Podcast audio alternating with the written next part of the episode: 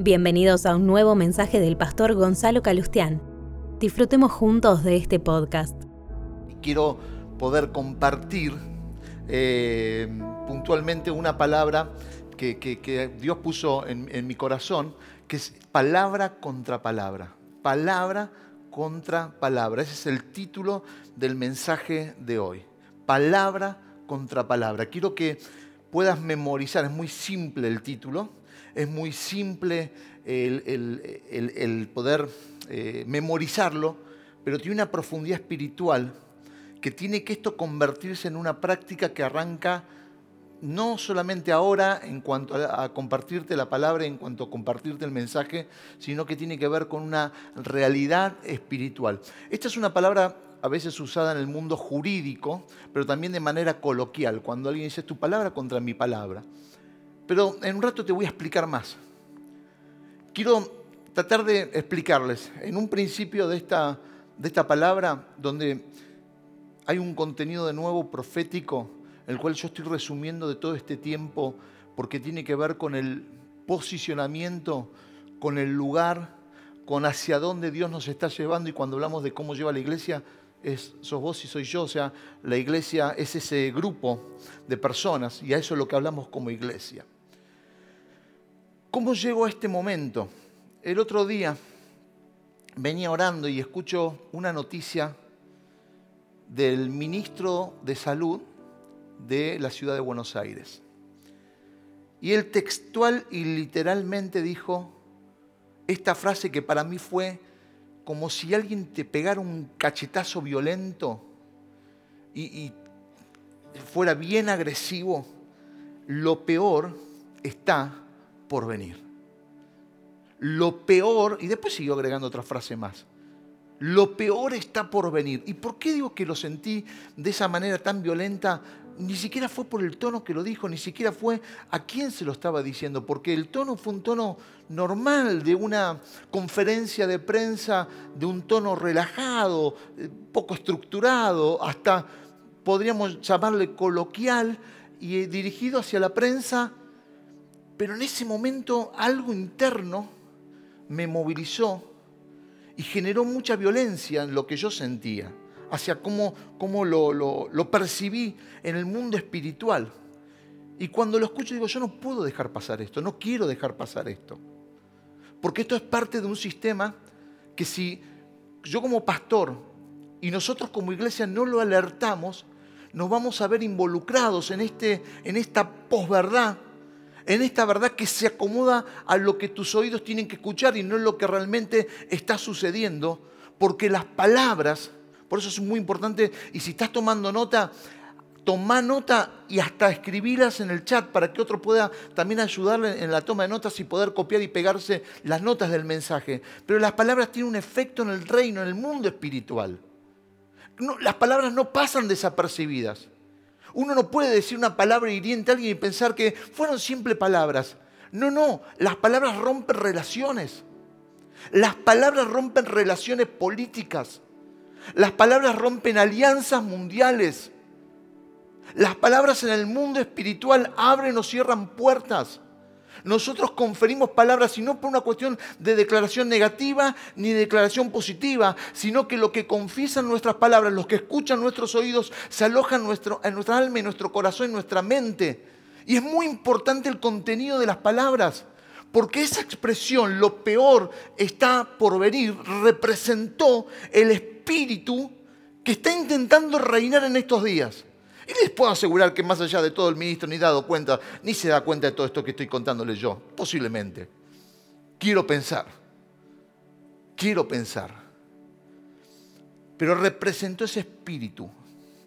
No te estoy hablando ni de conspiraciones, eso lo dejo a título personal y en charlas íntimas o personales. No estoy hablando sino de que el COVID terminó siendo una excusa para matar el progreso de muchos. Terminó siendo una excusa, y vuelvo a repetir, no estamos, no estoy, ¿cuál es la conspiración que está sucediendo? Yo lo que sí sé que terminó siendo una excusa del mismo infierno para poder detener el progreso de muchos. Y antes de avanzar, ellos no tienen la autoridad espiritual para poder declarar eso. No la tienen. Porque hablan llenos de miedo. Hoy lo que escuchamos todos los días de los médicos, profesionales, políticos, quien esté en un rango de autoridad, son palabras cargadas de miedo y cargadas de pesimismo. Y hoy su mejor herramienta para lograr persuadir un pueblo es el terror. Y dentro de la verdad se genera la posverdad y termina generando terror. Por eso no es ignorar la realidad, ni esto es una, acción de, negación. No, no, no estamos hablando de negación, ni estamos esquivando un problema real. No soy médico y no entro en un problema real. Estoy hablando de lo que genera todo esto que estoy tratando de introducirte con la más clara explicación porque no me voy a quedar en esta parte del mensaje. ¿no? La palabra profética nos hablaba de una violencia extraña, y esta violencia extraña, eh, en una de sus formas, es la, violencia pasiva.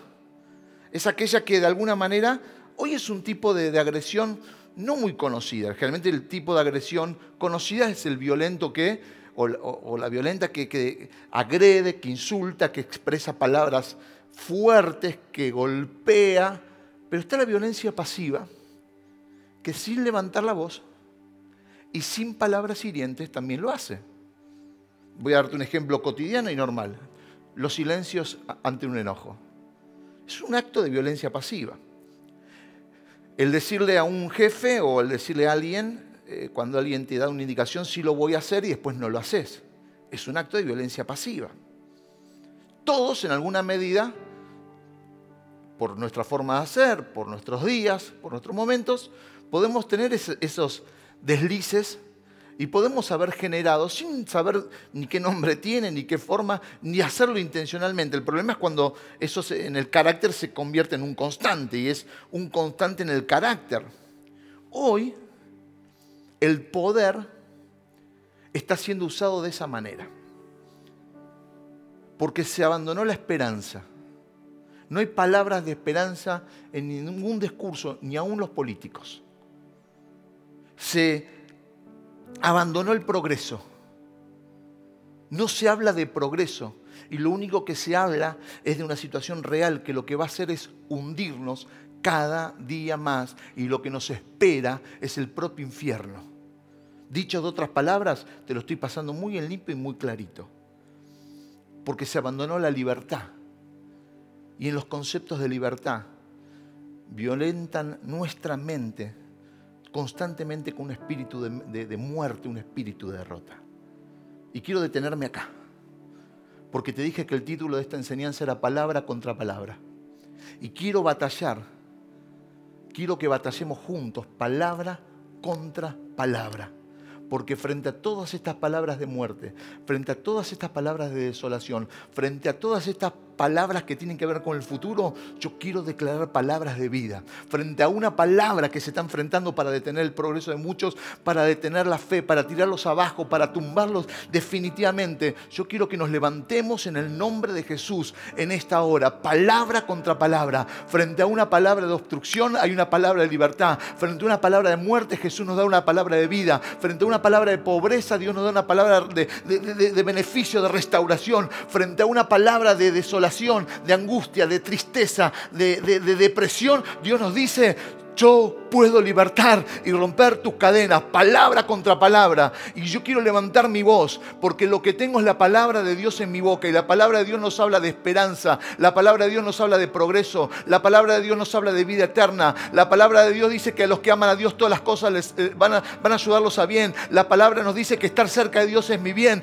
La palabra de dice que es más el que está con nosotros que contra nosotros. La palabra nos dice que podrán caer mil, eh, diez mil, lo que sea, pero nada nadie, a nosotros nada nos tocará. Palabra contra palabra. Y rechazamos palabras de muerte. Rechazamos la expresión por más médica, científica que sea y más expresiva hacia una locación o algo puntual. Lo peor está por venir. Porque no te diste cuenta, pero eso llenó los cielos y eso llenó los oídos. Y eso fue mucho más allá de una situación solamente médica.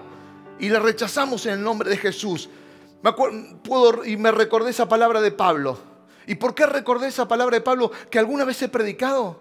Porque me acordaba puntualmente en el contexto que Pablo le había escrito. Cuando él va a hablar con Timoteo, estaba en sus últimos momentos de vida. Déjamelo decirte de esta manera. Su peor pandemia, porque era la pandemia que a él lo iba a matar. Preso. Ya habían pasado 30, 35 años que Jesús había ascendido al cielo. Y él va a escribir de todas las 13 cartas conocidas como cartas paulinas, él va a escribir la última carta. Se la va a escribir a Timoteo. Y le va a decir en 2 Timoteo 1:6, por lo cual te aconsejo que avives el fuego del don de Dios que está en ti por la imposición de mis manos. Porque no nos ha dado Dios espíritu de cobardía, sino de poder, de amor y de dominio propio. Eso fue un acto de palabra contra palabra. Dios no nos dio un espíritu de temor. Dios no nos dio un espíritu de cobardía. Y, palabra contra palabra, ante la cobardía, poder, ante la cobardía, amor, ante la cobardía, dominio propio, ante la cobardía, poder, ante la cobardía, amor, ante la cobardía, dominio propio, palabra contra palabra. Y no la escribió alguien cómodamente mirando el agua del mar azul, bajo un cielo refulgente y un clima pasándose un bronceador. La escribió con sangre, porque ese era su último día, pero llena de futuro. Y aunque había sangre bañando su vida, había un hombre que estaba lleno de futuro. En 2 de Timoteo, cuando él habla de eso, dice, te, te pido, te aconsejo que avives el fuego, que avives el fuego. Cuando uno, saben, este ejemplo ya lo he usado tantas veces, ¿no? Además los que nos gusta asar, cuando queremos que el fuego se avive tenemos nuestros, nuestros propios sistemas, pero no nos quedamos diciéndole, avivate fuego, avivate fuego. Le, llenamos más leña, ponemos leña más chiquita, leña más grande, eh, soplamos, eh, golpeamos las brasas que se van quedando arriba del carbón para que justamente no ahogue el fuego. Tenemos nuestras formas porque sabemos que si no hay acción, no se aviva el fuego. Y lo mismo ocurre. El otro día, eh, algo que, leo también tenía que ver con la panificación artesanal. Y hablan que, bueno, en la panificación artesanal no se usa la levadura, sino lo que es la masa madre, que es una mezcla de harina y agua, diferentes, este, se genera su propia colonia, digamos, de levadura, y termina convirtiéndose en un fermento natural. Y justamente por ser un fermento natural, en lo que es la panificación artesanal se usa. Lleva muchos días, es un proceso. Y leía que había panaderías, inclusive una en Buenos Aires, en la zona sur, que hace 100 años viene usando la misma masa madre. El que no sabe dice que no, nunca se terminó. Es que no es que se hizo hace 100 años y se, se multiplica sola. Cada vez que vos vas a usar, te lo voy a traducir en términos más, más fáciles, más matemáticos, le sacaste 6 cucharadas, o le sacaste un vaso de masa madre a ese frasco, tenés que volver a generar y cultivar y mezclar con el tipo de harina, con la mezcla que haces, con tu técnica, para que se vuelva a generar esa levadura o esa colonia natural de fermentos. Hay una sola característica, y cuando yo leía 100 años es, hace 100 años que se viene alimentando esa fórmula de esa panadería. 100 años, y no lo estoy diciendo porque alguien me lo contó, lo leí, y en la zona sur de Buenos Aires. La técnica hay que saber alimentarla. Hay que saber cuándo es el momento justo de incorporar ese producto. Hay que saber el momento justo que vos y yo estamos viviendo en esta realidad para entender que tenemos que avivar el fuego, para entender que el fuego tiene que ser encendido y que toda la palabra contra palabra que Pablo viene a decir porque Dios no nos dio espíritu de temor, de cobardía, de miedo, de quedarse inmóvil, sino poder, amor y dominio propio, está antecedida por este texto. Avivar, encender. Para que esto ocurra, Dios envió el Espíritu Santo. Quiero que puedas hacer un, un momento de mucha concentración y tal vez anotarte va a servir. Porque eh, hace dos semanas, si no me equivoco, cuando tuvimos la, reunión que fue la celebración de Pentecostés, ese día que historia, la historia nos habla de que daba inicio a la, iglesia, que fue cuando estos 120 que ya Jesús había ascendido, estaban esperando el regreso de, mejor dicho, ahora esperando el regreso de Cristo, pero ya se había ido hace 10 días, estaban esperando la promesa del Espíritu Santo, nos dice la Biblia que en ese momento algo hizo que la iglesia comience y que nunca más fuera igual. Y Dios nos habló en ese día. ¿Qué sucedió? Vino el Espíritu Santo. ¿Qué necesitamos para alimentar nuestra vida? El Espíritu Santo. Es enviado para que no falte nunca unción y visión, el Espíritu Santo. Y Dios nos empezó a dar palabras que marcan el presente hacia el futuro. Una de ellas fue que estamos experimentando y estamos eh, viviendo un Pentecostés nuevo. Así como se vivió ese Pentecostés que no transformó la iglesia, hizo nacer a la iglesia y la llevó un momento en esos primeros siglos de absoluta persecución, de problemas, de, no lugares eh, donde poder reunirse todo un montón de situaciones, la iglesia creció y explotó como nunca antes en la historia. Y eso es lo que Dios está haciendo y va a ser sobre nosotros una nueva existencia, un nuevo nivel de existencia como iglesia. Hay cosas que te las puedo decir porque las siento y sé lo que Dios quiere. Hay cosas que todavía siento que Dios está trabajando y tratando conmigo y hablando y muchos otros hombres de Dios, por supuesto, van recibiendo esa dirección seguramente.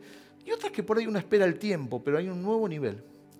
Así como alguien dijo, el mundo no será igual. Yo digo, no, no, no, no, no. Y la iglesia va a suceder lo mismo. El siglo XX, que lo dejamos hace poquito, despertó una iglesia sin precedentes. La iglesia, más allá de estos hombres puntuales que Dios fue usando durante todos estos 100 años del siglo XX, ese despertar que en realidad, aunque ocurría puntualmente con alguien o con una persona en tal ciudad ejemplo pasó en nuestro país con Carlos Anacondia en los 80 y los 90. Podría darte muchos ejemplos y te doy uno rápido porque es el, el que tiene que ver con, con, nuestra patria, con nuestro país. Pero fueron focos despertándose sobre la vida de la iglesia. La iglesia llena del Espíritu Santo, la iglesia que, vi, que vivió un Pentecostés, la iglesia que fue bautizada con el Espíritu Santo, empezó a desarrollarse, a involucrarse en la sociedad de una manera que nunca antes había sucedido de esa manera. El despertar de la iglesia del siglo XX fue muy fuerte, muy intenso. Eso generó que muchos conozcan a Jesús, que muchos sean bautizados con el Espíritu Santo, que las manifestaciones de los dones del Espíritu Santo fueron vistos de una manera incontable, impresionante.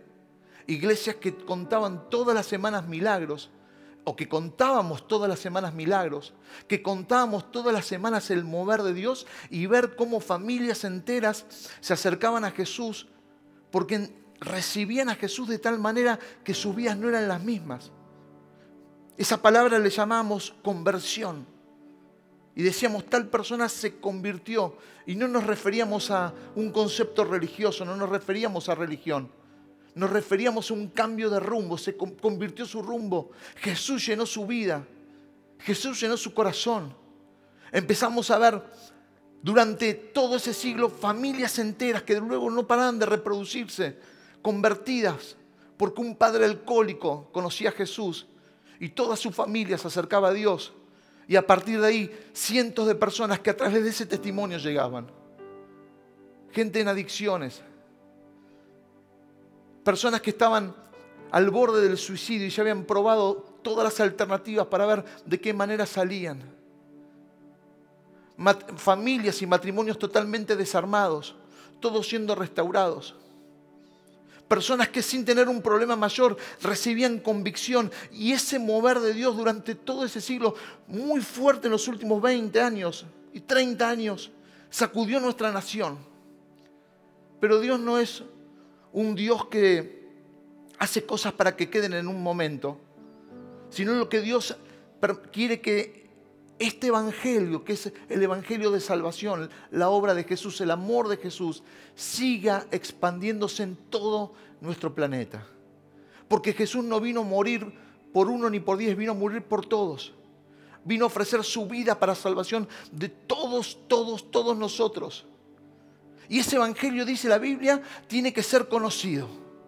Y durante todos estos dos mil años, y yo estoy haciendo solamente foco sobre los últimos 100 años, hubo un incremento y hubo algo nuevo. Y entonces ahora esta palabra, un nuevo Pentecostés. Pero del que vivimos fue intenso, sí. Pero comienza un nuevo mover en este siglo que ya estamos viviendo.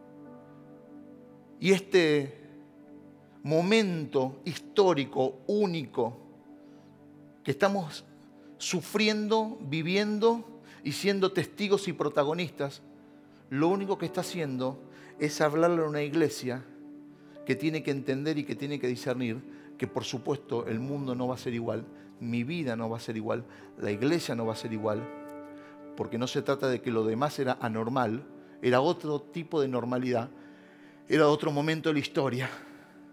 Y aunque en el pasar de los días vayamos recuperando, en el pasar de los meses, vayamos recuperando esa libertad que hoy no podemos tener por, por todas estas cuestiones, va a quedar una iglesia que tiene que entender y saber que hoy somos protagonistas de un nuevo mover.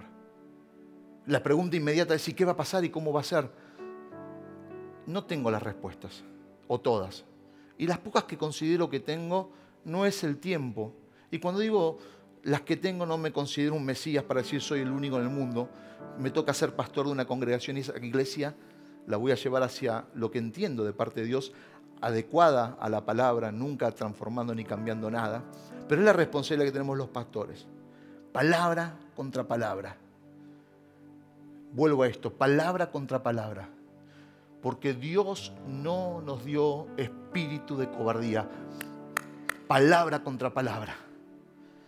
Cobardía es una disposición del cerebro, una disposición del alma, una limitación a que lo que yo tengo por delante no lo voy a poder hacer.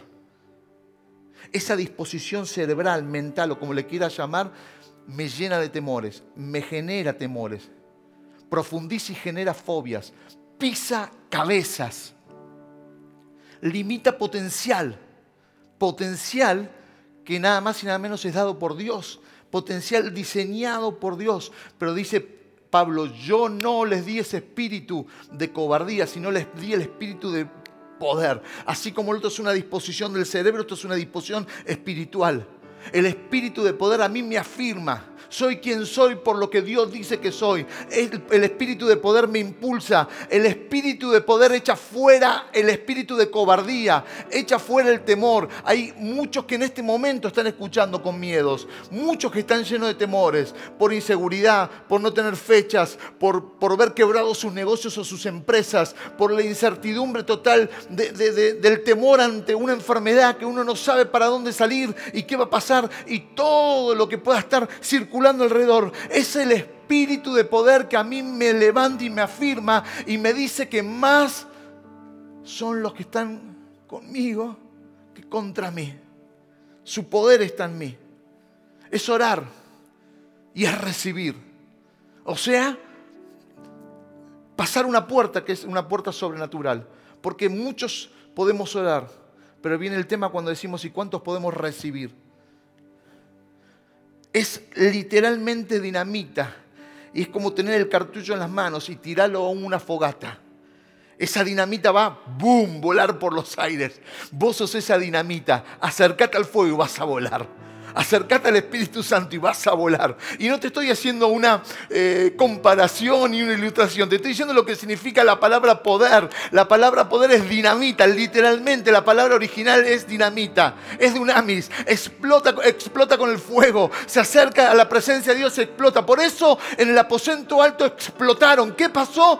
Llegó el poder y el poder estaba cerca del fuego y el fuego explotó. Señor, si estamos cerca tuyo, vamos a explotar, vamos a afectar, vamos a ver milagros, vamos a ver lo, sobrenatural, vamos a poder hacer como hiciste sobre la vida de Abraham, que es amar a las cosas que no son como si fueran, en una vista de fe, en una mirada diferente, en saber que no me voy a enfocar solamente en la realidad, aunque la realidad me está dando números negativos y en cero estén matando mi espíritu, esté llenándome de tristeza y esté tratando de carcomerme con sentimientos de angustia, pero Dios no nos dio espíritu de temor, Dios nos dio un espíritu de poder, un espíritu de amor. Pensaba en esa frase de Jesús, cuando veo palabra contra palabra, cobardía versus poder, cobardía versus amor.